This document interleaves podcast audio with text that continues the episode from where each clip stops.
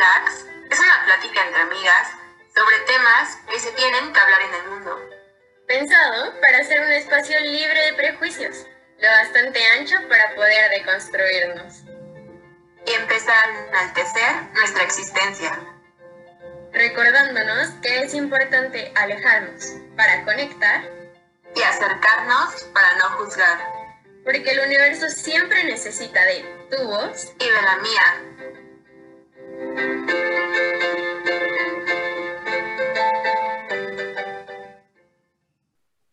Hola, buenos días, tardes o noches a todas, todos y todes.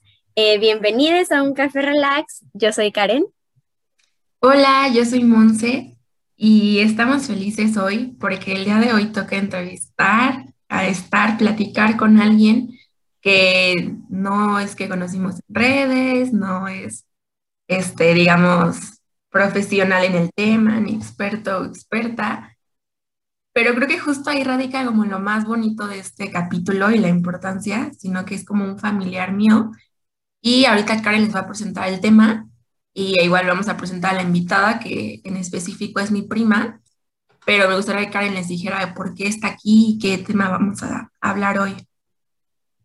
Bueno, pues hoy les vamos a hablar, o bueno, nosotras no, hoy vamos a escuchar este, a Vero, que es la prima de Monse, eh, contarnos un poquito sobre su experiencia con el autismo. Ahorita eh, ella nos va a contar por qué tiene esta experiencia, pero eh, no, no sé si saben, pero hace unos días fue el día de la concientización del autismo, ¿no? Y creemos que hacen falta espacios en los que se hable de este tema y por eso decidimos el día de hoy hablarlo y aunque no es una persona experta, creo que las experiencias son increíblemente em, enriquecedoras. Ajá, eso, eso, enriquecedoras. Entonces, eh, ahora sí voy a dejar que Monse les presente a, su prima y le damos con el tema. Bueno, pues ella es de mis primas mayores por parte de mi, de mi de mi familia y mamá, se llama Vero, y pues ella tiene un hijo ahorita de 14 años que se llama Braulio, lo queremos muchísimo, y Brau fue diagnosticado ya hace bastantes años con TEA, que es trastorno del espectro autista, y posteriormente fue que también con los avances que ha habido como en este campo, fue que se especificó que fue, era, es Asperger, que es como una rama a veces se considera una rama del autismo, a veces se considera como aparte del autismo, pero es que en realidad los síntomas y las, el cómo detectarlo es muy parecido. Entonces, ahorita también, después de que se presente Vero, queríamos hablarles un poco del trastorno para que entren en, en sintonía con nosotras. Y ya, ¿cómo estás, Vero? Hola, hola, buenas, como dicen, tardes, mañanas, noches. Muy bien, muy contenta de estar aquí con las dos, Karen, Monse, que me dan esta oportunidad. Y bueno, pues el tema es extenso, es muy, muy interesante y pues yo estoy aquí para las preguntas y para hablarles, como dicen, de la experiencia, ¿no? Que es como lo que me ha dejado estos ya 14 años, este, con Brau, que es un, un, chico súper especial, mi Brau y pues estoy más que contenta. Muchísimas gracias por estar acá. Este, bueno, antes que todo quiero dar como la eh, definición que da la OMS sobre eh, el trastorno del espectro, eh, espectro autista. Entonces, se los voy a leer como si fuera diccionario. los trastornos del espectro autista son un grupo de afecciones caracterizadas por algún grado de alteración del comportamiento social, la comunicación y el lenguaje, y por un repertorio de intereses y actividades restringido, estereotipado y repetitivo.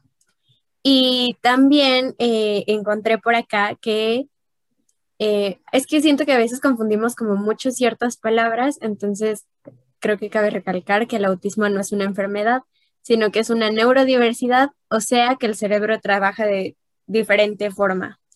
Eh, eso conforme al, al autismo. Y de igual manera buscamos el significado de Asperger por parte de la OMS y es interesante que es bastante similar.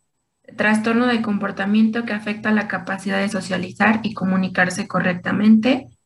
Y pues que es, es, muy difícil su diagnóstico a través de estudios de laboratorio. Todo lo que se hace, se diagnostica a través de la conducta. Entonces, de igual manera, el tratamiento puede ser difícil no es un tratamiento para eliminarlo ni nada por el estilo, porque, repito, no es una enfermedad, sino un trastorno del, neuro, del, cerebro. Y bueno, eh, principalmente es, terapia lo que se trabaja con estas personas durante pues un lapso de casi toda su vida. Y pues ya, es, es, es principalmente lo que deben saber.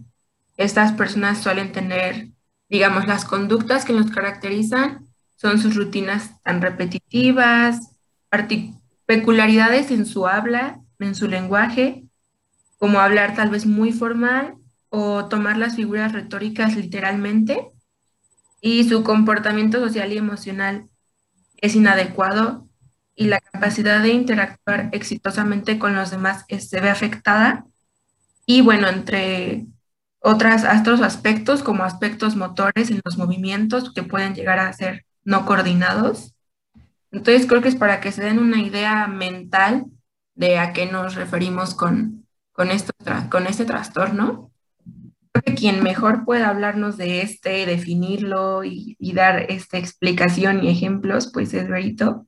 Entonces, primero háblanos un poco de Brauber, o sea, desde un poco los primeros años, estas diferencias que notabas tal vez con otros niños, y, pero bueno, tal y si fuera como Brau como niño, ¿no? Porque es importante no, no pensar a los niños como un diagnóstico, ¿no? O sea, no es un niño con Asperger, es Brau, ¿no? Entonces, saber bien qué es, qué le gusta, cómo es y todo eso. Ok, pues sí, bueno, no lo pudieron decir mejor, como dicen ustedes, está la descripción y, y, tal cual creo que ahorita que las escucho digo, pues sí es Braulio, ¿no? Es Braulio tiene todo el comportamiento, la parte de, de, la forma de ser, pero les voy a platicar un poquito desde que yo me enteré o años atrás, que no sabía aún el diagnóstico. Este, pues desde chiquito, fíjate, desde meses, ¿no? Obviamente ellos comienzan con un desarrollo, ¿no? Que se les marca como de qué edad ya tienen que empezar a, este, a decir la primera palabra o a gatear o a caminar, ¿no? Entonces, eh, Braulio su primer año le fue bastante bien. Eh, él eh, todo estuvo en el rango normal, ¿no? De hecho, fue un niño muy, siempre ha sido muy interactivo, pero desde chiquito, una, algo que sí, que sí notábamos en él, este, mi familia y yo, es que a lo mejor no tenía como la mirada muy fija, ¿no? Cuando son chiquitos, pues a veces puedes hablarles y, puedes hacerlos reír, viendo directamente al, rostro del bebé y entonces cuando nosotros volteábamos a ver a Brau, pues no tenía ese contacto físico, ¿no? Entonces ni conmigo, que pues yo era eh, la persona más cercana, ni con, con, con, sus abuelos, ni con sus tíos, ¿no? Entonces, eso fue como el primer punto, porque nosotros al nombrar el nombre de, al nombrarlo, ¿no? Que somos Braulio, o él tiene dos nombres, en ese entonces le decíamos más Santiago, se llama Braulio Santiago, le decíamos Santi y, o Braulio, ¿no? Y no volteaba, ¿no? Y siendo muy chiquito, que a veces los bebés reaccionan a su nombre desde muy pequeñitos. Entonces nosotros, eh, pues era algo que notábamos desde muy pequeñito, de hecho creíamos en alguna ocasión que tenía problemas de oído, ¿no? Como que a lo mejor no escuchaba bien porque no reaccionaba ante ese nombre. Este, este, conforme fue avanzando sus meses, ¿no? Estamos hablando como eso de los nueve, diez meses, yo decidí llevarlo a estimulación temprana. Lo llevé porque, eh, no porque tuviera algún retraso o algo muy notorio, ¿no? Realmente era como para ayudarlo, pues, a esta parte del desarrollo, nada más. Entonces lo llevé, pero dentro de, ciertas actividades igual no sentía que no ponía, eh, a lo mejor había niños, no es bueno comparar, pero bueno, en este caso lo comparo para que más o menos sea un ejemplo, lo que hacía era hacer algún ejercicio, ¿no? Entonces Brau realmente no lo quería hacer o, se incomodaba o de repente de la nada se levantaba, se iba porque ya, o gateaban, ¿no? Gateaban ese entonces ya. Él sí gateó, caminó, les digo que tuvo un desarrollo normal de esas, este, pues, eh, habilidades que, que se nombran para esos meses. Entonces, pero no seguía las indicaciones, ¿no? Yo a veces quería como, no, pues ahora hay que mover los brazos, ¿no? Hay que, hay que bailar y él realmente no lo quería hacer. Yo lo sentía en cierto punto incómodo lo sentía incómodo y lo sentía que no estaba como en un ambiente divertido, ¿no? Porque veía a los demás niños o a las mamás y él no, él se sentía, yo lo sentía extraño, ¿no? Y siendo la mamá, pues te das cuenta de eso. Entonces yo decía, mm, creo que esto no es para él, ¿no? Pero bueno, eh, duramos más o menos un año en estimulación y yo decidí ya no llevarlo porque yo no lo veía como que, em, que se estaba como divirtiendo, ¿no? No sentía esta parte de, de que le gustara tanto. Entonces decidí ya no llevarlo. Este, yo soy una persona que siempre he trabajado desde que, desde que nació. Entonces, al, al tener que buscar la necesidad de que alguien me lo cuidara, entonces eh, yo busco unas guarderías, busco escuelitas. Siempre mi idea fue llevarlo a escuelitas muy cercas, pues, para que me pudieran ayudar a, a recogerlo.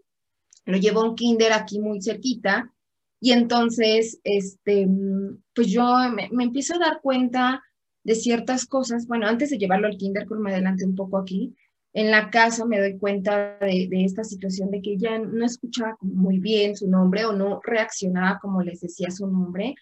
Y también como una, un niño muy imperativo desde muy chiquito, ¿no? Como les digo, él caminó bien, habló bien, eh, digo, no, no habló, perdón, solo caminó y, tuvo lo que, o sea, comía muy bien. No, no, había como algo que me detonara en ese momento. O sea, de chiquito no hubo nada que me detonara, ¿no? Sino conforme fue pasando el tiempo, eh, obviamente había ciertos temas ya en su desarrollo, ¿no? Por ejemplo, a los dos años él ya tenía que decir ciertas palabras y no las decía, si acaso decía una o dos palabras, ¿no? Y sé que a los dos años, pues ya tenía que tener otro desarrollo. Estábamos hablando de un atraso cuando él entra a kinder, sí me, me, hacen saber, oiga, no sé si usted ha visto, la directora habla conmigo y me dice, veo que Brau trae un desarrollo como muy, no sé si se ha retrasado, estancado, eh, retrasado en el desarrollo. Dice, porque siento que todavía le falta hablar. Eh, por ejemplo, venía esta parte del control de su interés, ahí sí no tuvo ningún problema, pero de, en la parte de, de hablar, de, de, hacer ciertas habilidades, no lo lograba, ¿no? Y seguía sin enfocar visualmente a ninguna persona, ¿no? Eso sí fue algo que toda la, desde bien chiquitito, o sea, desde meses, pude notar que nunca tuvo un contacto visual con ninguna persona, ni conmigo, o sea, nunca. Em, entonces eh, comenzamos a ver ciertas, eh, pues sí, más como líneas de comportamiento que no tenían como ya su edad y esto tenía que hablar mucho o ver mucho con la parte del lenguaje, que es algo que nos preocupó. Entonces comienzo a llevarlo con una psicóloga y ella ahorita no, no vive aquí en la Ciudad de México, precisamente cuando ella se va, pues es cuando yo cambio toda esta parte. Ella no, no, a su corta edad no te pueden dar un trastorno, digo, no te pueden dar un diagnóstico, discúlpame, un diagnóstico como de qué, qué es lo que tiene, porque pues obviamente es, vienen de un desarrollo de, de, bebé, de bebecitos a otra etapa, entonces em, aún no te pueden dar un, un, diagnóstico de lo que tienen, ¿no? Pero yo sí notaba esa parte, yo le decía a la psicóloga en ese entonces que realmente se eh, especificó mucho en lo, me decía, sabes que hay que ver la parte del lenguaje, ¿no? Que ese es ahorita el punto más importante. Entonces, este, comenzó también con varios miedos, ¿no? Varios miedos a ciertos ruidos en donde a lo mejor él, eh, para la edad que tenía se espantaba demasiado. Yo decía, ay, qué, qué, extraño, ¿no? Cuando a lo mejor no es un ruido tan fuerte, pero a él le molestaba, ¿no? Y se espantaba, ¿no? Había, eh, si lo sacaba a algún lugar en la calle, en la plaza, ¿no? Salíamos a las plazas, salíamos a los parques, no le encantaba tanto. A los parques sí, pero a las plazas no. No era como muy inquieto, este, como que cuando son los bebés que no se hallan, así esa palabra que yo digo, no se halla, no la entendía hasta que tuve mi hijo. Entonces decía, no se halla en el lugar, no se, no se, no se está adaptando, ¿no? Entonces, esos lugares me costaba trabajo tener que, que estar con él, porque al haber mucha gente se pone inquieto, Braulio, se pone inquieto, se ponía llorón, se ponía eh, muy imperactivo, ¿no? no lo podía entretener con nada. A veces había personas que me dicen, oye, pero tráele cuentos, tráele juguetitos. Braulio no le gustaba nada, o sea, era cuando yo salía y le ponía juguetitos o le ponía este, alguna galletita para que se entretuviera, no le hacía caso. O sea, como que él se dispersaba en ese momento y este y pues simplemente ya no ya no era Braulio, ya no me hacía caso, estaba muy imperactivo y entonces me tenía que salir en ocasiones del lugar o a veces estaba muy llorón, ¿no? Este, lloraba todo el tiempo, entonces yo tenía que llevarme, ¿no? Entonces, había cositas de esos que, empezaron a detonar, por eso es que yo lo llevé con esta eh, psicóloga, pero realmente ella ahorita me dijo, bueno, en ese entonces me dijo, ¿sabes qué? Vamos a trabajar inicialmente el lenguaje, voy a estar viendo el comportamiento de Braulio, pero pues obviamente, como les digo, a esa edad no hay un diagnóstico certero, ¿no? Es únicamente, yo, mucha gente me dice, oye, no es imperactivo, no tiene TDA, ¿no? Obviamente hay mucha gente que me dice, ¿no? Que, o más bien que me decía, este, que, o sea, basándose en lo que veía en Braulio, me decía mucho, no, yo creo que no está bien educado, no, yo creo que a lo mejor, este, pues es muy berrinchudo. Entonces yo sí decía, híjole, no puedo como en esta parte saber hasta que no la psicóloga me, me dé un diagnóstico certero, ¿no?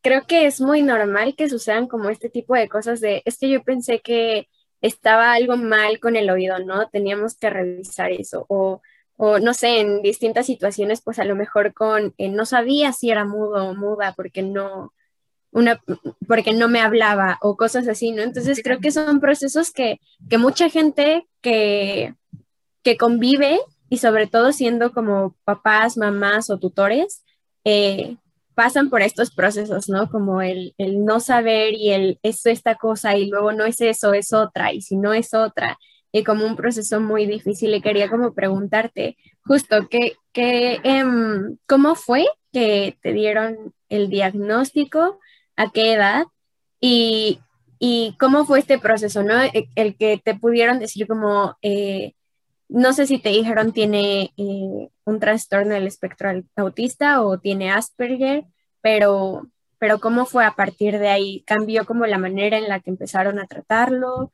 o, o cómo fue. Claro, mira, pues fíjate que, como te digo, yo lo comencé a llevar muy pequeño, este, siguió en terapia, a los cinco años es cuando me dan el diagnóstico, me lo da otra terapeuta que, actualmente te digo que estoy con ella. Ella es la que me menciona, eh, me dice hoy, cuando yo lo llevo a terapia con ella, este, pues obviamente siempre como psicólogas hacen un diagnóstico, ¿no? Y me dicen, vamos a ver la historia eh, eh, de los papás. Yo soy mamá, bueno, fui mamá soltera, ahorita tengo una pareja con él tengo un hijo, es su hermanito de Brau, pero entonces en ese entonces me hacen una, una, una historial, a Braulio le comienzan a hacer algunas pruebas, nuestra psicóloga, y me dice, ¿sabes qué? Reúne a toda tu familia porque en una reunión pues vamos a estar todos, yo quiero hablarles de lo que tiene Brau porque es un, un factor muy importante y quiero que todos estén involucrados, ¿no? Porque al final son una familia muy unida, mis hermanos, mis papás siempre hemos sido muy unidos, entonces es importante que escuchen el trastorno, o, bueno, más bien dicho, el diagnóstico que les voy a dar. Entonces, ese día les comenté a todos, fuimos todos, realmente mis cuatro hermanos, hasta mis cuñadas por ahí les tocó ir, y este, mi pareja, que, que les digo que actualmente es mi esposo, también le tocó ir, que me apoya muchísimo. Entonces fuimos y en ese eh, nos reunimos y fue cuando la terapeuta nos dijo que por el momento ella sabía que tenía eh, pues un trastorno, ¿no? Nos comenzó a poner un video de Braulio en donde cómo entró a terapia desde el primer día. Ahí ya llevábamos más o menos dos años en terapia más con ella. Entonces nos empezó a poner videos de cuando él comenzó, ¿no? Eh, también sin, sin hablar nada. Y, y cómo él empezó, ella nos explicaba cómo es que eh, pudo tener este diagnóstico con él, ¿no? Nos, nos explicó paso a paso y entonces nos dijo, eh, les voy a decir qué pasa, ustedes conocen lo que es la parte del autismo y nosotros no, no, yo en ese entonces la realidad es que no estaba como, no te involucras, ¿no? Con tantos temas a veces, ¿no? Sino con el que tiene tu hijo y a lo mejor en ese entonces yo veía otros temas. Yo decía, bueno, nunca se me vino a la mente como imaginar que a lo mejor él tenía este trastorno, ¿no? y me dicen, bueno, les quiero hablar sobre el autismo, nos empezó a decir todas sus características, este, nos dijo que era un trastorno más no una enfermedad, ¿no? Que es cuando pues se comportan de, de forma a la mejor que, sobre el ambiente, o sea, yo estaba muy confundida en ese momento, ¿no? Yo no sabía exactamente lo que quería decir. De hecho, muchos momentos estuvimos deteniéndola porque al final estábamos muy confundidos inicialmente porque decíamos, mm, yo, yo pensaba, ¿tendrá autismo? O sea, en ese entonces, en ese momento se me vino como esa parte, ¿no? Pero bueno, la dejé hablar, ella nos comenzó a hablar sobre esta parte de, de toda la, la, todo lo que lleva este trastorno o el espectro autista. Y de ahí nos dijo, pero hay una rama, ¿no? Yo recuerdo mucho estas palabras que nos dijo, hay una rama que es lo que tiene Brau, que se llama trastorno de Asperger. Entonces, eh, pues fue algo como al momento como sorpresivo y nos dijo, ¿qué, ¿qué, problemas o cuáles van a ser los puntos principales que vamos a, tratar aquí?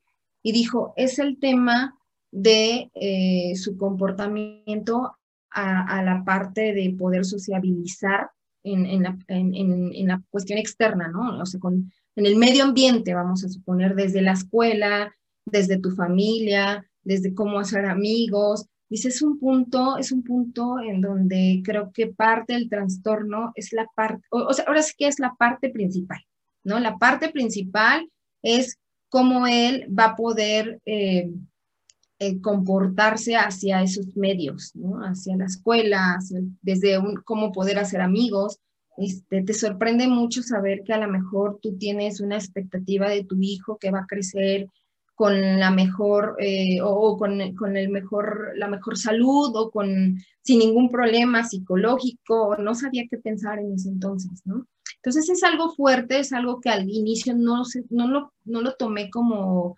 como algo eh, que me impactara, pero sí sí como que no lo, no, no lo entendía al 100, ¿no? Más bien eso no me caía todavía el 20. Yo decía, es algo bueno, es algo malo. Bueno, me está diciendo que va a poder salir adelante porque eh, Braulio eh, me decía al parecer, este, conforme vamos avanzando, pues él está teniendo desarrollos buenos, o sea, notorios, que, le están ayudando a, que eh, tenga pues un desarrollo adecuado hasta ahorita.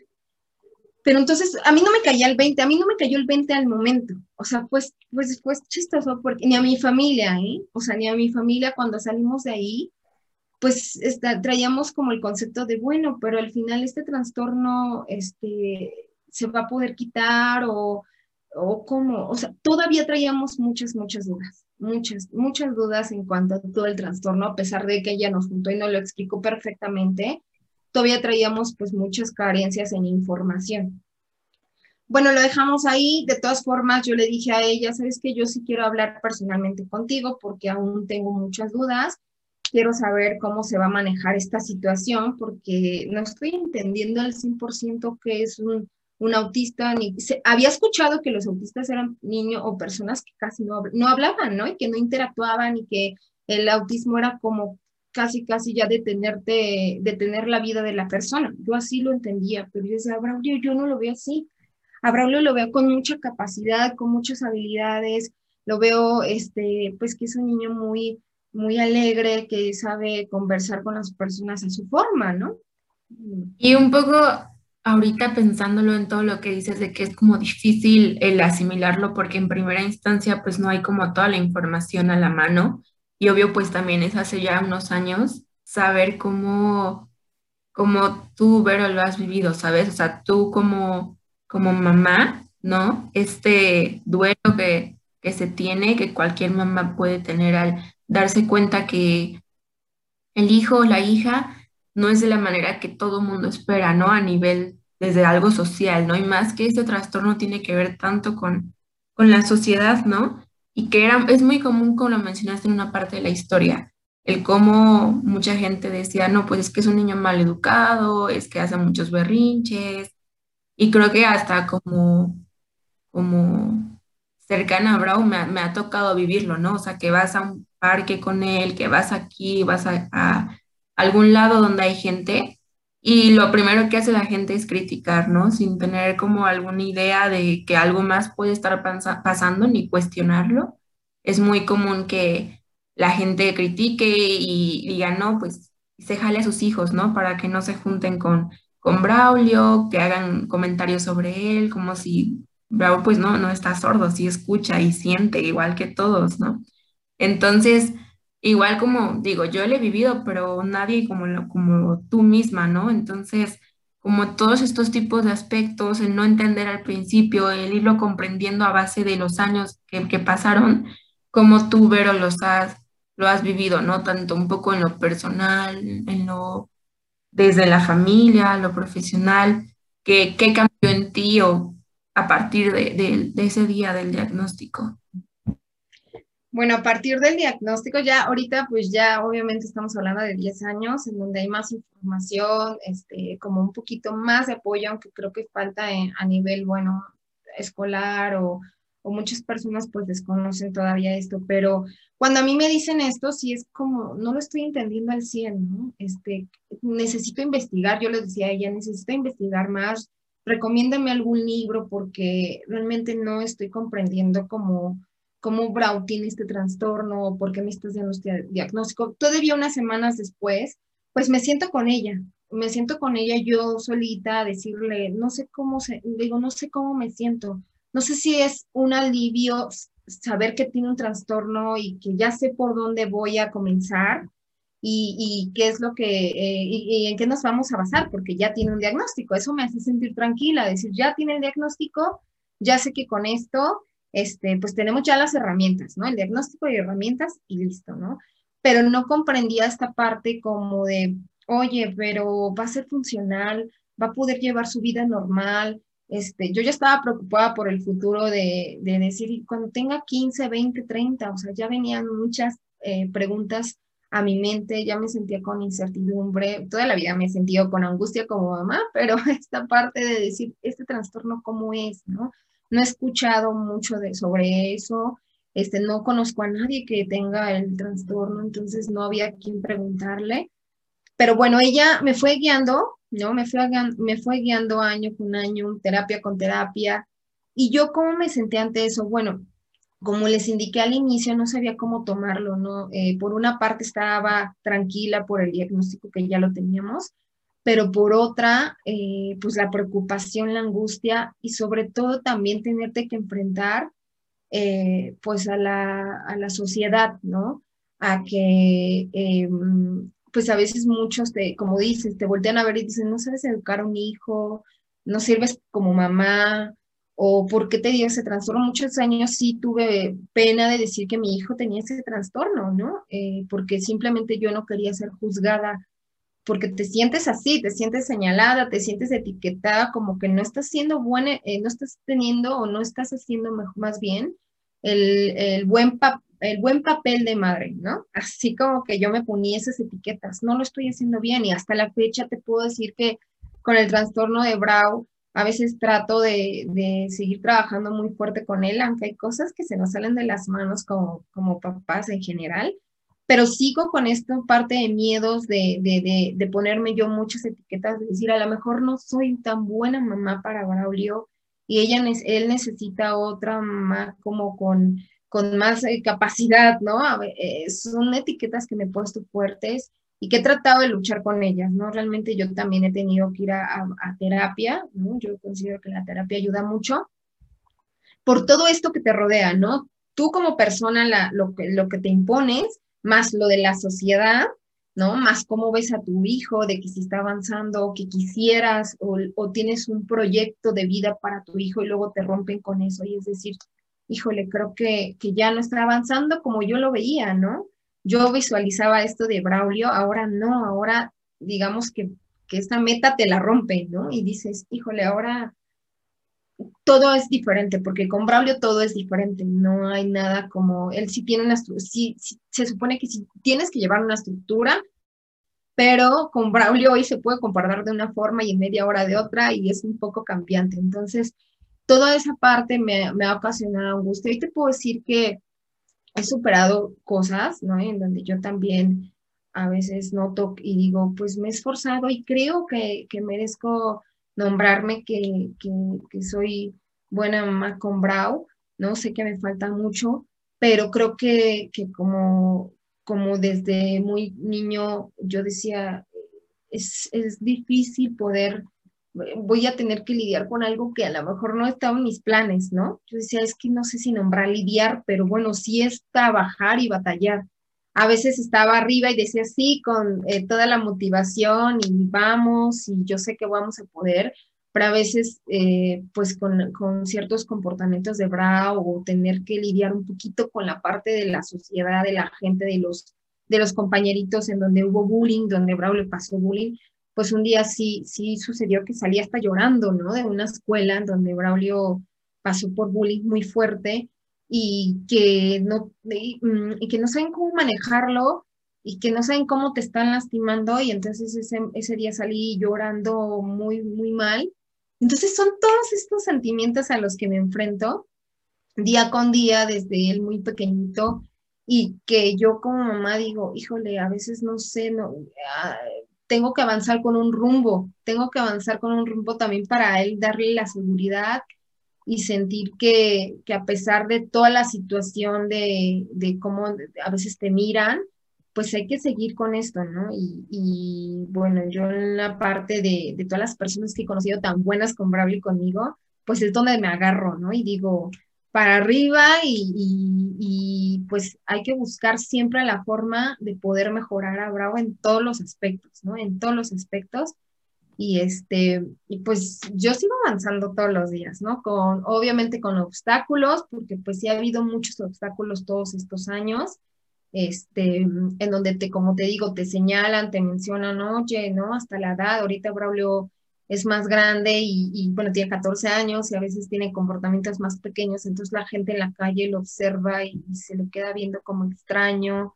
O, o yo he escuchado, ¿no? Cómo están cuchicheando cosas o, o, cosas que te incomodan y que dices, bueno, al final hoy por hoy te puedo decir que ya las ignoro, que ya no me lastiman tanto como antes.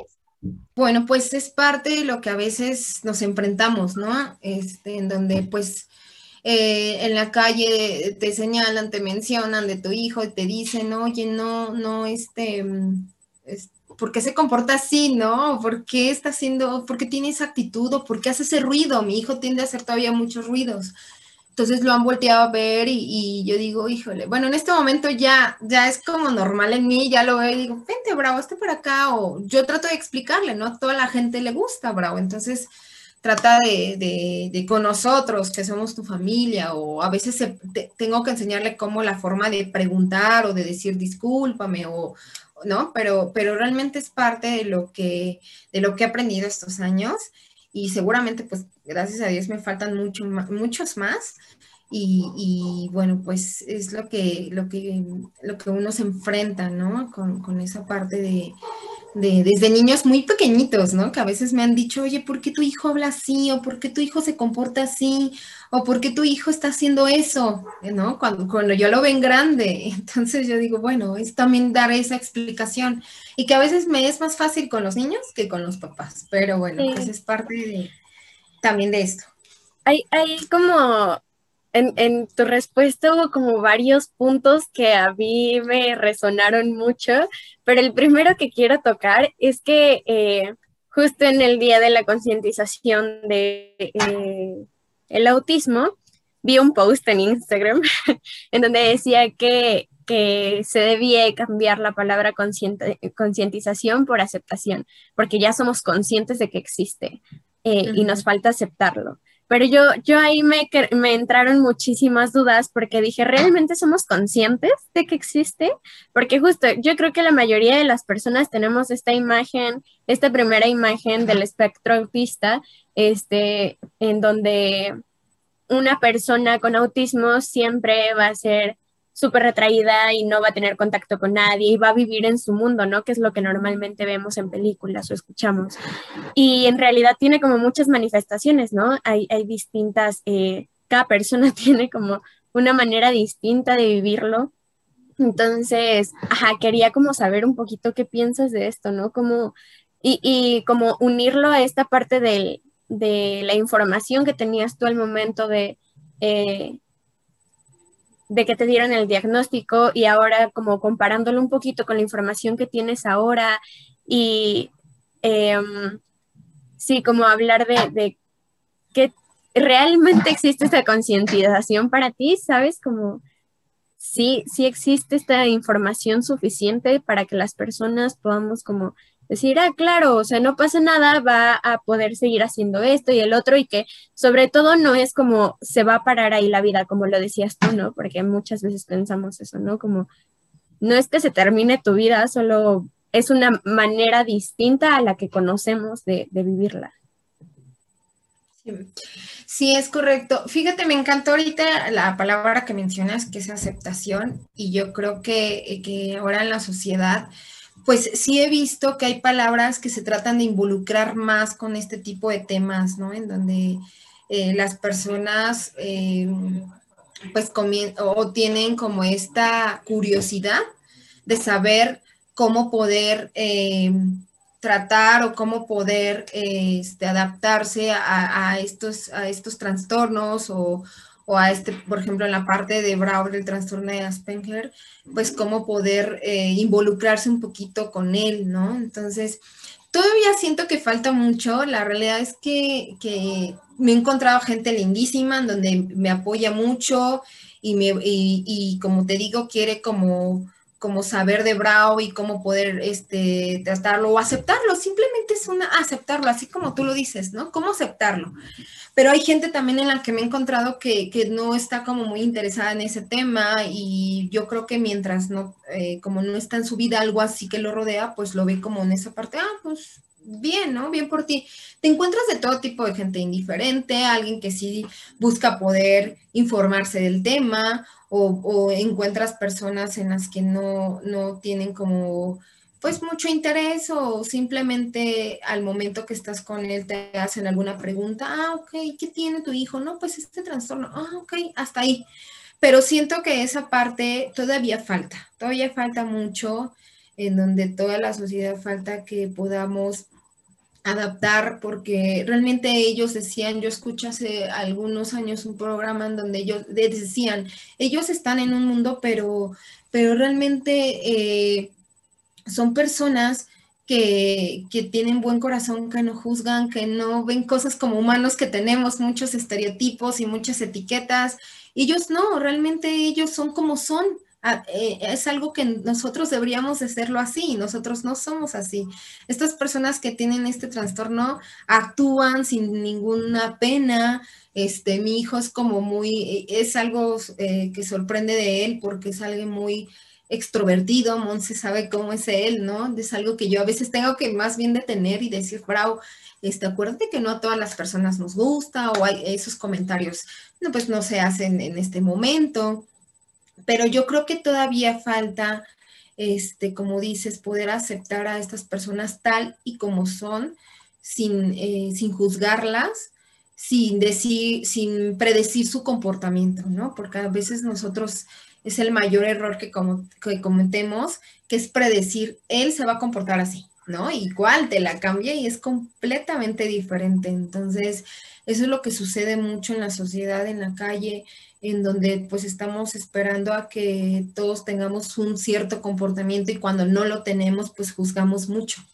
¿no? Entonces yo creo que esa parte eh, todavía falta en, pues en las calles, en las escuelas, en las familias, ¿no? El poder aceptar a estas personas, a estos chicos como son y poderles abrir un poco el panorama, no estarlos limitando a decir, no, como ellos tienen un trastorno, lo dejo fuera, ¿no? Enfrento a muchas situaciones en donde la gente pues sigue sin, sin comprender, sin entender o sin simplemente aceptar, ¿no? A veces, bueno, no toda la gente piensa igual y no va, no va a tener como la, la misma idea, pero sí saber que que pues es parte de, ya de algo que nos rodea, ¿no? Y creo que ahorita se escucha más casos en donde pues hay eh, hasta adultos, ¿no? Que no sabían que tenían el trastorno y que ahora saben y que, que toda la vida pasaron por situaciones difíciles y que ahora pues que ya saben, nosotros nos toca ahora poder aceptar eso y poderlos ayudar, ¿no?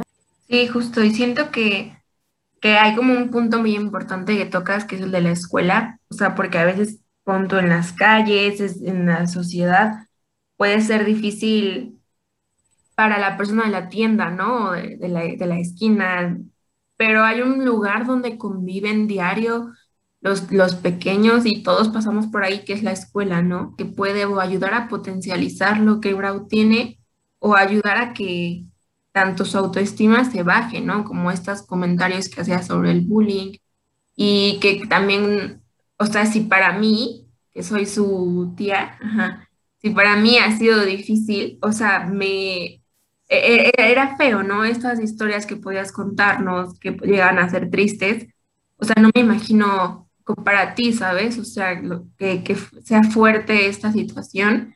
Y creo que hay un punto que se olvida mucho en las escuelas y en general sobre que esos niños también, también, también sienten, o sea, también escuchan, de hecho, estos pequeños tienen esta hipersensibilidad, ¿no? Por eso Vero nos comentaba lo de los ruidos, los perciben mejor que nosotros, el tacto de igual manera lo tienen más desarrollado que nosotros. Entonces son personas, ¿no? Y muchas veces en las escuelas pasa esto de no incluirlos o hablar mal en frente de las mismas maestras, sentir que son personas invisibles, ¿no? Y en realidad quienes los invisibilizamos somos nosotros, ellos se hacen presentes, ¿no? Y Brau es alguien que es importante destacar que en este, em, en este trastorno a veces los niños suelen ser muy introvertidos o todo lo contrario, ¿no? Muy extrovertidos. Y claro que a veces, supongo que hemos visto, como dice Karen, en películas y ¿no? El típico que es muy introvertido.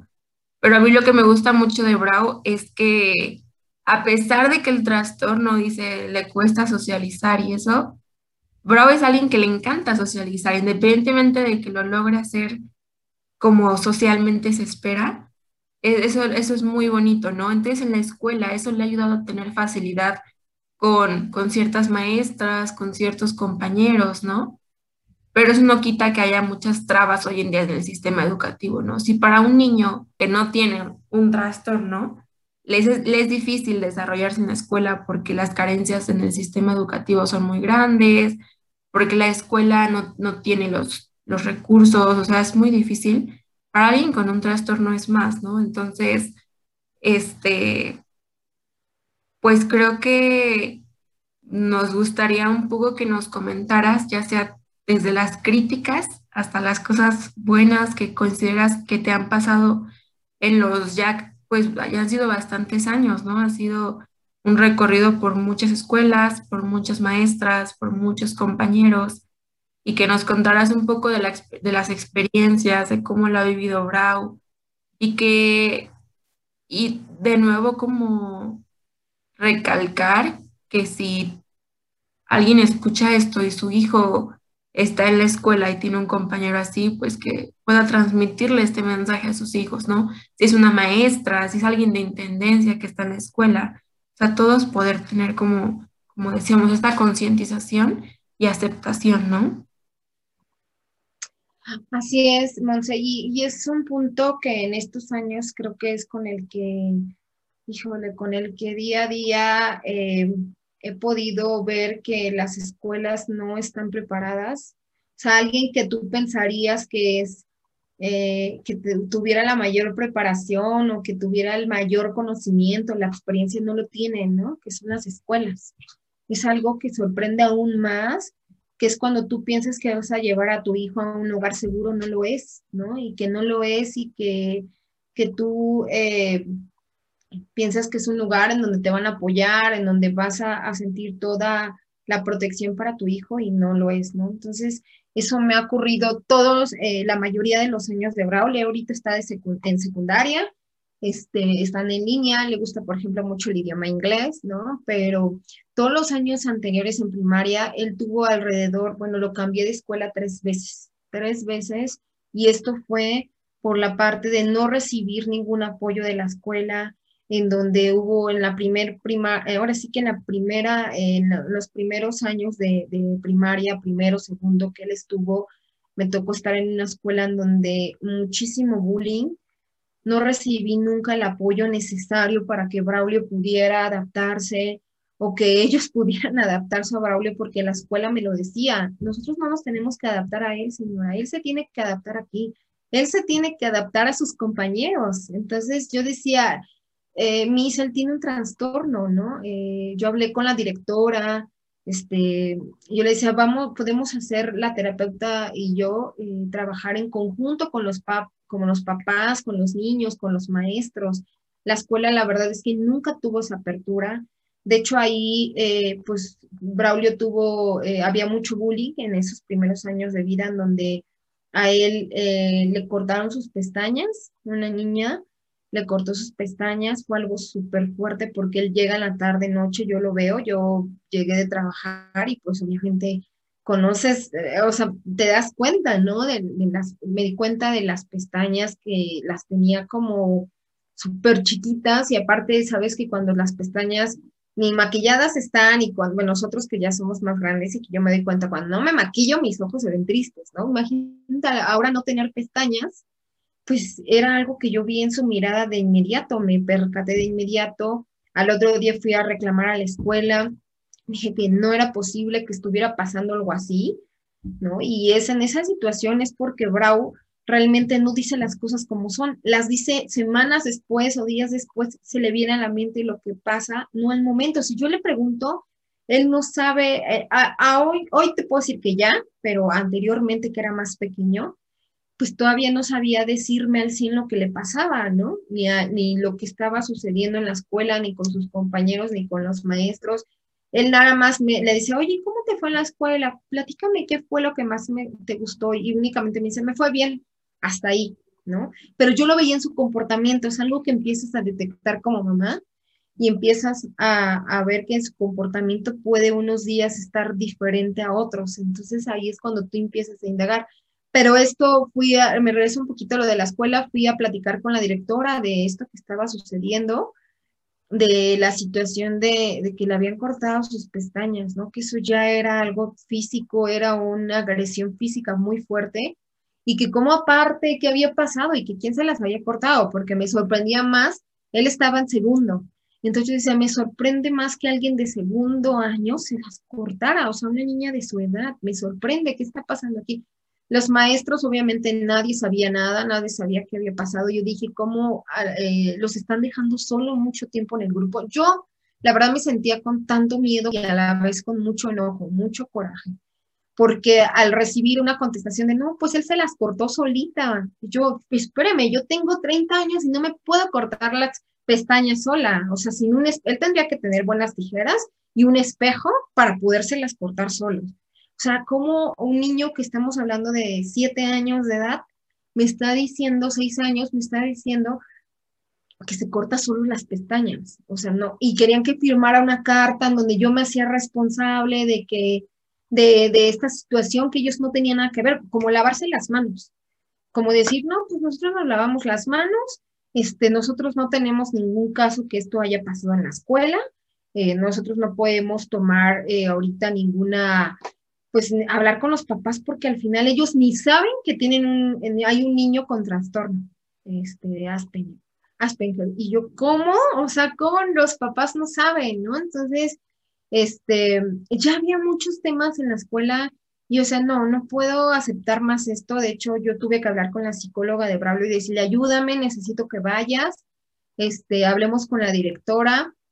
Trató de, bueno, fue, fue mi terapeuta, vio, observó muchas cosas en el aula que, que ni siquiera era con Braulio, era en general con todos los niños.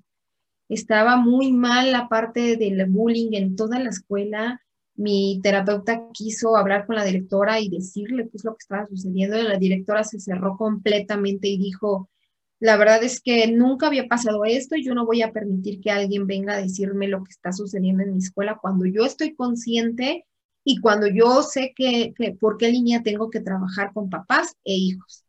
Entonces, fue algo tan duro en ese entonces y tan difícil que tú decías, ¿qué está pasando? ¿No? O sea, hay cosas que no puedes creer que un adulto se comporte peor, que a veces, este, pues que tú digas, bueno, un niño es entendible, no lo comprende al 100, pero se lo puedes explicar y niña se ponía más en tu lugar y más en el lugar de comprender a Braulio que un adulto, que un maestro profesional y estudiado, ¿no? con experiencia, con, con, este, con haber tratado a diferentes niños y que la escuela, al, al yo siempre que inscribo uh, que inscribía a Bravo, siempre platicaba con los directores, con los maestros, mencionándoles el trastorno y que yo tenía toda la disponibilidad si es que Braulio fallaba en algo o si es que necesitaban algo de mí, pero ella nunca permitió que yo pasara como esa línea de los con los maestros, o sea, dice, no, yo voy a hablar con los maestros, yo voy a tener mi reunión y no puede entrar más la terapeuta a la escuela porque ha ocasionado en mí, este, pues mucha como desconfianza, ¿no? Entonces yo decía, ¿de qué está hablando? No podía como comprender ese cierre de puertas tan drástico y entonces eh, no se hicieron responsables de nada. Yo ni creo que ni terminé el ciclo en la escuela, decidí sacar a Braulio en ese momento y pensar, creo me estoy equivocando al, al poder, este, al buscar este tipo de escuelas. Braulio ha ido en escuelas privadas, no sé cómo estén las públicas, yo estoy hablando mi, mi perspectiva desde una escuela privada, ¿no? Realmente yo eh, no quiero imaginarme las públicas porque pues no sé cómo sea la atención y, el servicio y la parte de, de poderte guiar, a, guiar a, los maestros y, a la directora. Realmente no, no conozco esa experiencia, pero siendo una escuela privada en la que tú pensarías que hay otra cultura, que hay otro pensamiento, que los mismos papás, los maestros vienen eh, de diferente, este, o buscan una diferente educación, no la había, ¿no? No la había y que entonces eh, cuando yo comencé esos primeros años decía, no puedo creer que toda la vida vaya a tener que pasar esto y que es una situación sumamente fuerte y que es una situación que entonces, ¿qué voy a hacer? Yo decía, ¿qué voy a hacer? Y, y porque tampoco decía, no, no, no me gustaría, y la, la psicóloga, la terapeuta me lo recomendaba, no, no creo que para Braulio le sea bueno estudiar en casa, porque él él tiene toda la, habilidad o toda eh, la, personalidad de poder ser un, niño, este, pues que puede eh, todavía, o sea, tener esa, parte, estamos buscando que sociabilice y si tú le cortas esa parte, imagínate, eh, pues meterlo como a tu casa y estudiar ahí sin que vea nadie más ese mundo, pues creo que más bien lo vamos a, lo vamos a topar, ¿no? En esa parte que él tiene que él tiene que aprender. Creo que estás como acercándote al punto que te quiero preguntar ahorita. Antes que nada, sí, sí tenía como esa duda, ¿no? De si eran como escuelas privadas o escuelas públicas y fuera de todo como, como este, eh, mm, como este, lo que decías, ¿no? Que se considera que en las escuelas privadas pues está como una, una perspectiva distinta y todo desde el número de niños y niñas que están dentro de las aulas, ¿no? Eso me parece también muy importante porque en las escuelas privadas es normal que haya unas 20 personas, 25 por mucho, pero en, pues en, las escuelas públicas acá en México estamos acostumbrados eh, a que haya unas 60 personas dentro del salón, entonces creo que también eso es como muy importante, ¿no? Porque eh, si la educación ya es un privilegio por cuestión de clase, eh, igual es un privilegio por todas estas características, ¿no? Que también es eh, como la atención que se le da a cada niño y a cada niña, y si se le cierran las puertas a personas con eh, capacidades distintas o con eh, algún trastorno o etcétera. Entonces, sí me parece muy importante esto, ¿no? Como no, justo decir esto, que la educación, la educación es un privilegio y desde muchísimas perspectivas distintas. Y también eh, lo que te quería preguntar, y ahorita que hablaste de estudiar en casa y todo esto, quizás en ese momento pues no lo tenían planeado, ¿no? Pero llegó un momento en el que nos cayó la pandemia a todo el mundo, entonces eh, no hubo de otra y, tuvo que ser, nos quedamos en casa, estudiamos en casa, comemos en casa, este, dormimos en casa, jugamos en casa. Entonces quería preguntarte eso, como ha, sido como un, supongo que un proceso muy distinto a como lo era antes, cuando sí se podía salir y eh, podías ir a la escuela y etcétera. Entonces, no sé como si hay alguna estrategia que hayas tomado de la mano con la psicóloga o algún, em, no sé, algunas actividades distintas. ¿Cómo ha sido vivir 24/7 eh, con Brau en pandemia?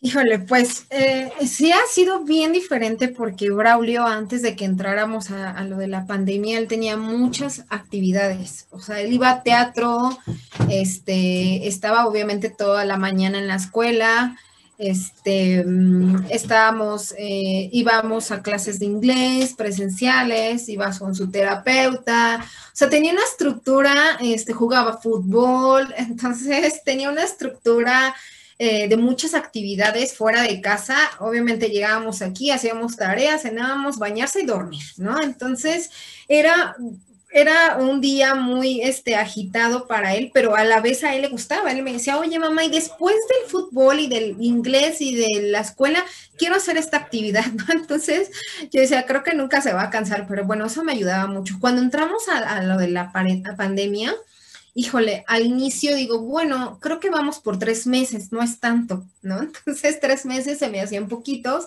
y decía, creo que vamos a poder, este, pues mantenernos estos tres meses en casa con una estructura, ¿no? En donde él sepa que hay que levantarnos a cierta hora, desayunar. Él tal cual tiene una estructura en su recámara de horario y de actividades, ¿no? Es algo que se le facilita mucho a él y más porque yo lo guío en cuanto a qué actividades al día tiene que hacer desde la parte que, del de bañarse, de si le toca ayudarme a lavar los trastes, porque ya los lava perfectamente.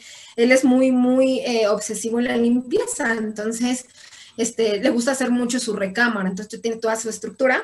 Los tres meses íbamos muy bien, la verdad es que está la estructura, yo dije, son tres meses perfectos en donde pues todavía estaba en la escuela en ese entonces, estaba en sexto. Entonces todavía en la mañana era la escuela y luego ya se podía poner un ratito a ver la tele, comíamos y todo.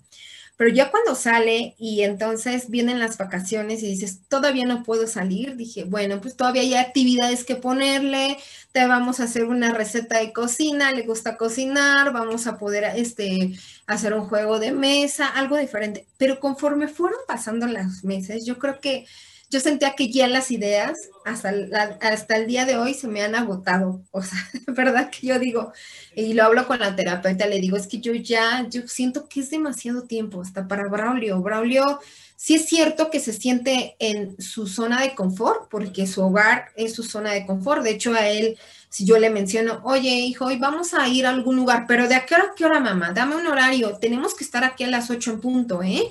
Porque nos tenemos que dormir y nos tenemos que poner la pijama. O sea, él no es como de, estar tanto tiempo en calle y más si el lugar no le es cómodo. Pero ahora que hemos estado tanto en casa y que él dice, bueno, sí me, sí le gusta, porque yo, porque él me dice, sí me gusta estar en casa, ¿no? Pero ya me hace falta salir, mamá, ya me hace falta hacer mis actividades. Entonces yo creo que al día de hoy se me han acabado las actividades. Yo trato de buscar a lo mejor hoy sí ya podemos salir un poquito más a pasear a los perros, pero, pero se nos ha hecho un, año sumamente pesado en donde él tuve que, obviamente, aparte de la escuela, buscarle clases eh, como de inglés, ¿no? Él le gusta mucho el idioma de inglés, ¿no? Algunas actividades diferentes porque eh, ha sido muy, yo creo que para todos, ¿no? Pero cuando él venía de, de tantas horas ocupadas en el día, y que entres, lo único que quiere a veces es estar viendo la tele, ¿no? Y que a veces es comprensible, porque también yo digo, oye, todo el día decirle, vamos a hacer otra esta actividad, o sea, todo un día una estructura para él también se vuelve pesada y se vuelve cansada y probablemente está aburrido, aburrida, ¿no? Entonces yo lo que hago es, él me dice, mamá, ahora quiero estar en mi consola, ahora quiero estar viendo la tele, hoy no quiero hacer esta estructura, porque hay días difíciles para él y que me menciona, no quiero tener estructura, mamá, hoy no quiero, hoy quiero estar acostado, hoy quiero ver la tele, ¿no? Entonces, son eh, días o ha habido días, ha habido meses que se nos han hecho más pesados, este, en donde él, pues, eh, de repente sí, sí lo veo como más angustiado, más desesperado en cuanto a que, que me dices que esa actividad yo no la quiero hacer, ¿no? Yo no, ya no quiero hacer eso, ¿no? O cuando va, me, me pregunta mucho que cuándo se va a terminar esto es su pregunta de, de, casi todos los días ahorita, porque ya escucha que ya estamos en semáforo, que casi ya semáforo naranja, que casi semáforo verde, y yo no, hijo, todavía nos falta, ¿no? Todavía nos falta y que a la vez la terapeuta sí nos ha ayudado mucho a, tener estas actividades diferentes en donde me dice, mira, ahora la mejor puedes hacer esto con él, ¿no? Nos, eh, me mostró, tiene un frasco Braulio en donde yo le meto unos papelitos con varias actividades y entonces dice, ahorita está saca el papelito y entonces dice, me toca la actividad de hacer un rompecabezas, ¿no? Entonces esa es su actividad, pero no todo el día pues obviamente eh, es también para él complicado yo tenerlo todo el día en estructura y todo el día en actividades. Entonces es algo que yo le mencioné a la psicóloga, ¿sabes? Que es algo, no, no puedo, o sea, se me está complicando mucho. Se me está complicando porque llega un momento en que hasta yo, hasta yo me siento agotada, me siento encerrada y digo, necesito hacer otras cosas, ¿no? Y que a él lo noto y que eh, hay días que ha tenido mayor angustia, y hay días que ha tenido como mayor ansiedad en cuanto que no sabe, eh, que ya está aburrido, o sea, que me lo, menciona, me lo menciona y lo veo, me dice, yo ya estoy aburrido, mamá. Entonces, esos momentos trato de buscar qué hacer porque, porque si no, él sí entra esta ansiedad, esta, esta angustia, pues si para uno es difícil controlarla, para alguien que tiene un trastorno y que aparte tiene 14 años y que es un preadolescente, todavía es más difícil. Entonces, he tratado de este año, eso sí suplico todos los días que ya se termine, estoy como Braulio, ya termine eso, por favor.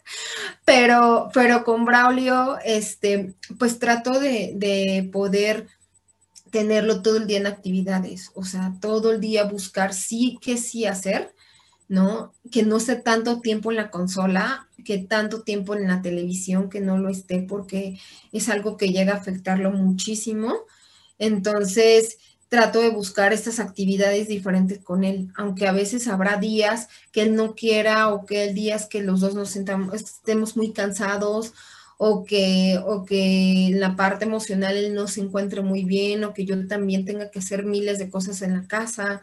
Entonces son, son temas que hemos podido sobrellevar, yo creo que lo hemos hecho bien y que al final, este, pues lo que busco es que él no pierda esta parte de, su enfoque, ¿no? Que su enfoque es como, como poder crear este desarrollo siempre en él, ¿no? Buscar algo nuevo, buscar algo que le interese, porque pues a un niño a lo mejor lo siento sin trastorno, vamos a suponer a su hermanito que no tiene trastorno, lo siento y le agrada una actividad, pero si a él no, no la hace y ni lo intenta, simplemente dice, dice, no quiero hacerlo, no me gusta. Entonces, bueno, es como, como hemos podido llevar este año, que sí ha sido difícil, sí te puedo decir que ha sido duro porque a veces ha habido momentos también en los que él no ha podido dormir, ¿no? En donde me dices que no puedo dormir, me siento, este, siento que le falta gastar esa energía que, tiene, porque tiene mucha energía. De por si un niño tiene mucha energía, bueno, Braulio tiene doble de energía, ¿no?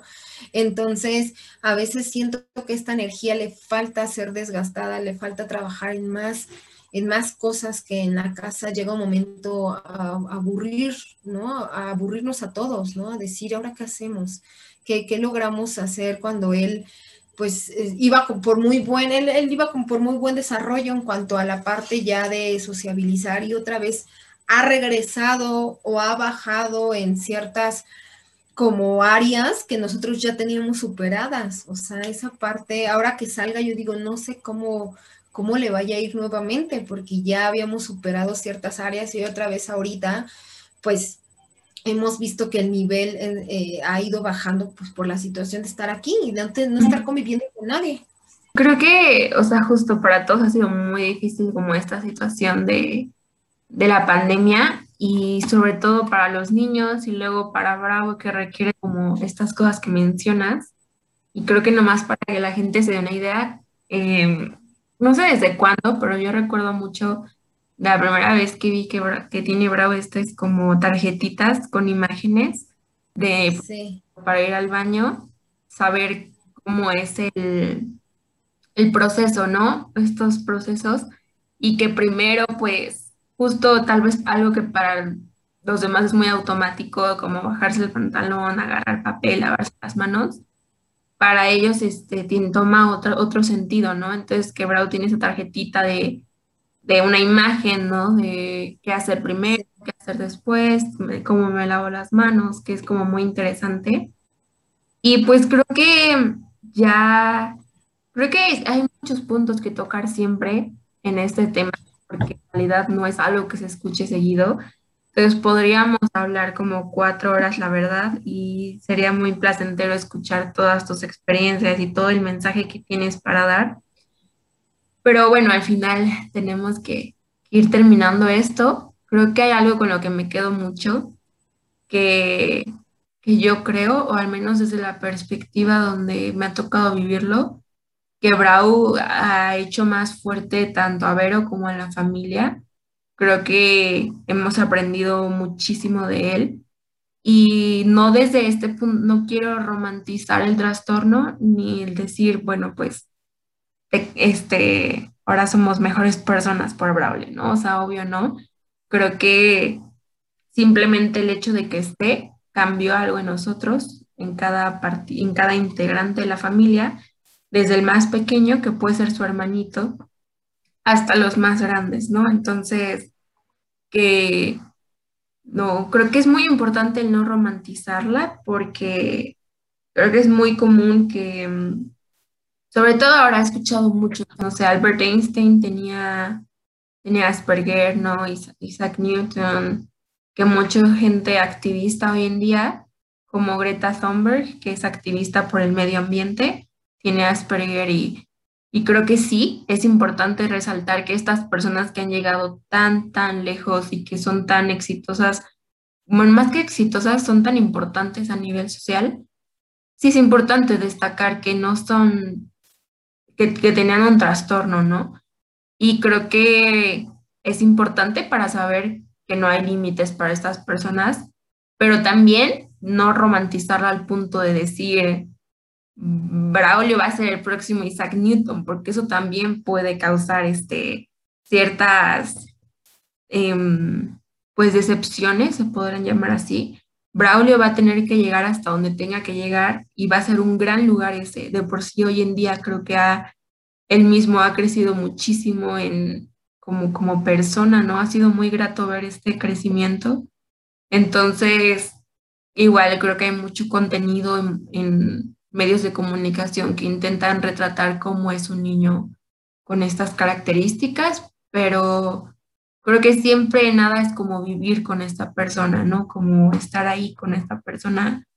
Entonces, em, reitero esta parte de no dejarnos guiar por lo que vemos nada más en un lugar, no tener muchas, muchas, muchas fuentes de información.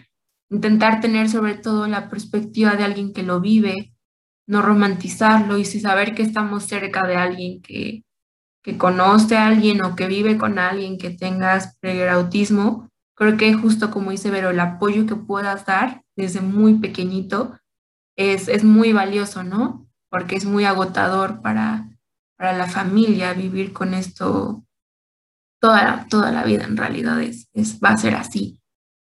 Y pues no sé si esta Karen quiere agregar alguna reflexión o, o algo. La verdad, yo estoy muy, muy, muy, muy agradecida de que hayas eh, pues aceptado eh, platicar con nosotras de esto, porque la verdad yo sí me considero súper ignorante en este tema. Eh, ustedes han tenido como este acercamiento, yo no, o, o, a lo mejor sí y nunca me enteré, ¿no? Entonces, creo que sí agradezco muchísimo toda esta información y estas experiencias que nos estás compartiendo, y más porque al principio yo dije, ¿no? Que, es como muy enriquecedora, eh, es muy enriquecedor conocer experiencias, pero también creo que es muy importante que hayas venido a, platicarnos sobre esto, porque a veces conocemos muchos términos y mucha información como allá en, en, el nivel de, de siendo académicos, ¿no? Pero como aterrizarlo a una vida o a varias vidas, creo que es muchísimo más fácil de, de digerir, de comprender, de... Entonces, sí te lo agradezco muchísimo. Y pues sí, yo creo que mi, mi comentario final sí es agradeciéndote y pues invitando a la gente a que busquemos eh, no nos quedemos como con las imágenes que nos muestran en la televisión o así. Hay una, hay una serie que a mí me gusta, es una miniserie en Netflix que se llama El espectro en el amor, creo. Eh, y habla justo de cómo las personas eh, con eh, en el espectro autista, em, pues de pronto son como, se sienten como limitadas dentro del área de, del amor y esto de que ligar y todo esto por muchos prejuicios que tenemos nosotros, ¿no? Nosotros como, como personas ajenas a esto, pero, pero no tan ajenas como creemos. Entonces, sí, se las recomiendo muchísimo. Y pues sí, buscar contenido y se los vamos a estar compartiendo y todo. Pero, eh, pues quería preguntarte, Vero, eh, ¿tienes algún comentario para cerrar? Eh, no sé, quizás una invitación a las personas que nos están escuchando.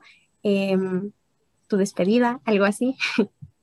Sí, no, pues primero que todo, nuevamente es agradecerles mucho a las dos. La verdad es que este espacio nos ayuda mucho a, pues sí, a ponernos en los zapatos de, los otros, ¿no? Entonces, em, algo que, que, yo he visto con los años de Bravo es que sí te haces una persona muchísimo más comprensible y una persona que puedes voltear a ver a, a la persona de al lado y, y, no juzgarla de forma inmediata, ¿no? Sino de pensar que algo está pasando por su vida, algo está pasando con su familia, con su hijo, ¿no? Cuando yo veo ahora eh, a un niño haciendo berrinches en la calle y que todo mundo voltea y, juzga, yo digo al contrario, ¿no? A lo mejor trae algún tema, este, alguna vez sí me tocó acercarme a una persona, ¿no? Y comentarle, pues de lo que yo estaba observando en eso, con todo, obviamente, todo el respeto y me lo agradeció mucho, pero te vuelves con esa parte más humana de decir, eh, pues todos tenemos una vida diferente, tú no sabes lo que esté pasando y esa persona, y yo creo que, es muy bonito, muy bonito recibir cariño y recibir como esa parte de, de, de que no estás sola, ¿no? De que no estás sola porque yo hoy te puedo decir que de verdad Braulio es quien es también por todas las personas que lo rodean y lo aman muchísimo, por la familia que tiene, por los amigos que tenemos, por maestros, por, la por terapeutas, o sea, entonces es bien padre recibir ese amor y ese cariño de, de, estas personas que se abren a algo diferente o, o que te hace ser más humilde, ¿no? Y más comprensible con los que te rodean. Entonces es lo único que yo como que sí a lo mejor trato como de, de siempre estar, este, pues ya no de señalar, ¿no? Ya no de decir esa persona se comporta así o ese adulto, tú no sabes lo que pudo haber pasado. Entonces yo les agradezco nuevamente, estoy muy contenta este, de haber estado aquí a todas las personas que, que nos escuchan, ¿no? Esas personas que, que, que, tratan como de involucrarse en este tipo de temas, pues lo más bonito es eh, poder poder no apoyar a lo mejor este, en cuanto físico, a lo mejor no decir, bueno, pues ¿cómo apoyo? Pues el apoyo más grande es como la parte humana, ¿no? Como la parte moral, como la parte de, comprender a los demás. Entonces yo les agradezco mucho por, por haberme escuchado. Este, estoy muy contenta y, bueno, pues em, más adelante, este, poder retomar algún, algún tema parecido para que la gente pues sí se vaya como, como pues interesando un poquito más sobre esto. Entonces lo único que les quiero decir es eso, les agradezco mucho. Este, estoy, estuve, me, la pasé muy bien, es un, eh, me emocioné mucho al saber que, que, a lo mejor alguien quería conocer un poquito de mi historia, la de Braulio. Y pues, pues eso es todo por mi parte, chicas. Muchas gracias. Mm, gracias, Verita, en verdad, por haberte a tu historia. Em, igual cualquier cosa que quieras agregar en otro momento, mm, subimos algunas publicaciones a redes y ahí estaría padre seguir contando un poco de cómo lo has vivido. Pues ya es todo, nos escuchamos en la próxima, les queremos mucho y bye.